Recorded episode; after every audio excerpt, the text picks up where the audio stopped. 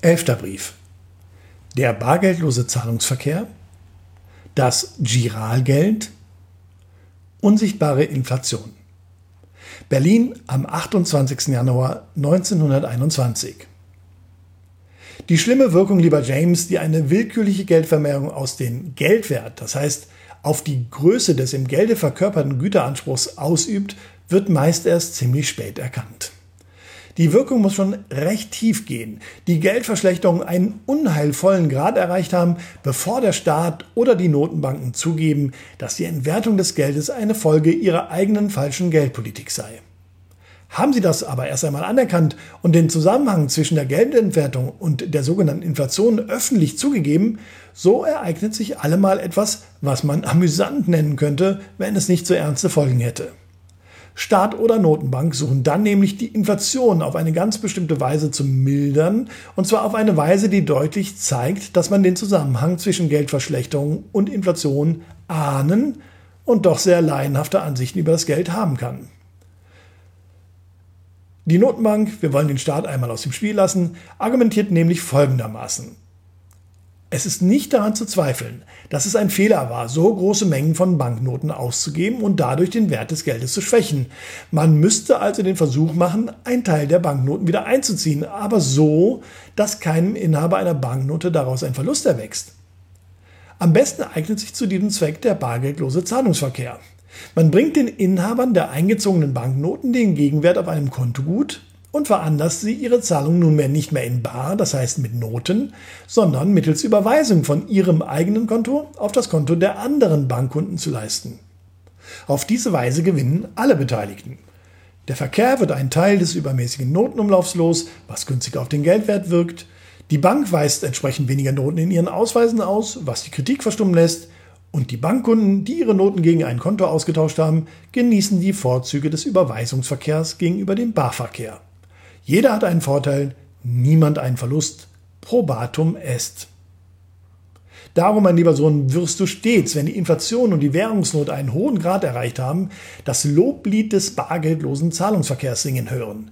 Mit Bitten und Drohungen, mit aufklärenden Schriften und mit den bekannten Imperativen Zahle bargeldlos, fördere den Überweisungsverkehr, bekämpfe die Inflation, wird auf die Öffentlichkeit eingewirkt, damit sie ihre Noten abliefere und sich dafür ein Konto einrichten lasse. Sei es bei der Notenbank selbst, sei es bei einer anderen Bank, die ihrerseits in unbarem Verkehr mit der Notenbank steht. Tatsächlich hat die Propaganda auch meist Erfolg.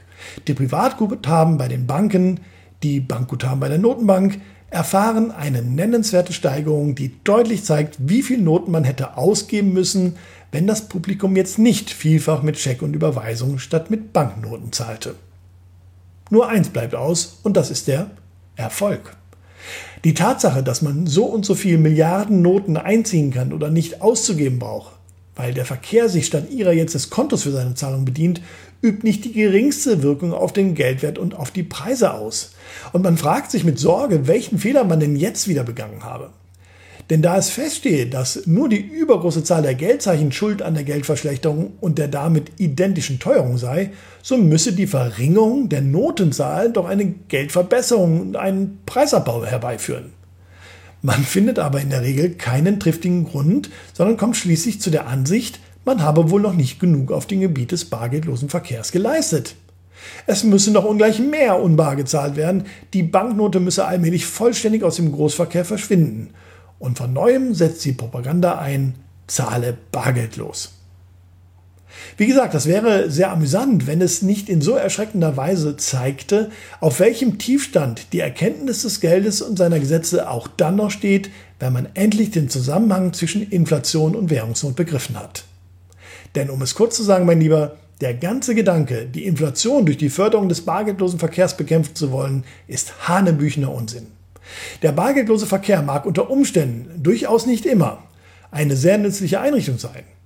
Aber der Inflation kann er aus einem sehr einfachen Grunde nicht entgegenwirken, nämlich weil er selbst ein Teil der Inflation ist. Geld ist ja, das kann gar nicht oft und laut genug gesagt werden, nicht etwa nur identisch mit den Geldzeichen, die man im Verkehr antrifft. Das Geld ist seinem Wesen nach gar nichts Materielles, sondern etwas Abstraktes. Ein Recht zum Bezuge von Gütern. Ob dieses Recht sich in Goldbarren, in Münzen, in Kassenscheinen, in Banknoten oder endlich in Giroguthaben verkörpert, ist vollständig gleichgültig. Worauf es ankommt, ist immer einzig und allein, dass nur so viel Güterbezugsrechte existieren, wie der Verkehr mit seinen täglichen Leistungen und Gegenleistungen aus sich selbst heraus erzeugt.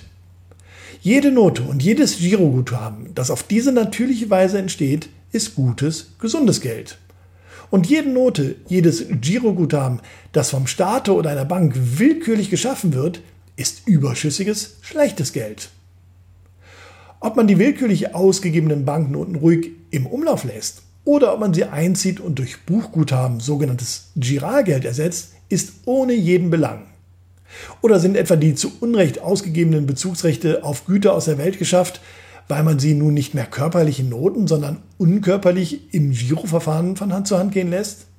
Wird auch nur eine einzige Kaufkraft im Lande weniger ausgeübt, wenn unbar statt bar gezahlt wird? Und nur darauf kommt es doch an. Es muss weniger Kaufkraft ausgeübt werden, wenn man die Güterpreise ermäßigen oder, was dasselbe ist, den Geldwert erhöhen will. Man tut, wenn man die Unlogik eines Gedankens nachweisen will, immer gut, den Gedanken bis in seine letzten Konsequenzen hinein zu verfolgen. Wir wollen uns deshalb einmal vorstellen, der Appell, den die Regierungen und die Notenbanken an die Öffentlichkeit richten, hätte den außerordentlichen Erfolg, dass nunmehr sämtliche Zahlungen außer den allerkleinsten nicht mehr mit Bargeld, sondern im Giroverkehr geleistet werden. Man würde also nur mehr alle Geldzeichen, die 50 Centimes oder 2 Mark übersteigen, einziehen und dadurch den Geldumlauf um 9 Zehntel oder noch mehr einschränken können. Was wäre die Folge? Würde eine einzige Nachfrage deshalb unterbleiben? Würden die Giroguthaben, welche die Notenbank nunmehr den Beamten und Staatslieferanten neu einräumt, auf den Verkehrsumfang und auf die Preise aller Waren anders einwirken als vorher die Noten? Und stellen wir uns, um bis ans Ende zu gehen, einmal vor, ein drakonisches Gesetz verbiete alle baren Zahlungen ohne Ausnahme, zwinge also den Kleinverkehr mit Postchecks zu zahlen, wie der Großverkehr jetzt mit Bankchecks zahlt. Was wäre die Folge? Die Banknoten, die zur Begründung eines Postcheckkontos oder eines Bankkontos eingerichtet werden müssten, könnten nunmehr allerdings ohne Ausnahme eingestampft werden. Das sichtbare Geld würde verschwinden und mit ihm die sichtbare Inflation. Aber wir würden dagegen nichts anderes eingetauscht haben als unsichtbares Geld und eine unsichtbare Inflation. Der Verkehr würde genauso kaufen, liefern und bezahlen wie vorher, nur dass die einzelnen Zahlungen nicht mehr durch Übergabe eines Geldzeichens, sondern durch eine Buchung erfolgt. Technisch hätte sich alles, sachlich absolut nichts geändert.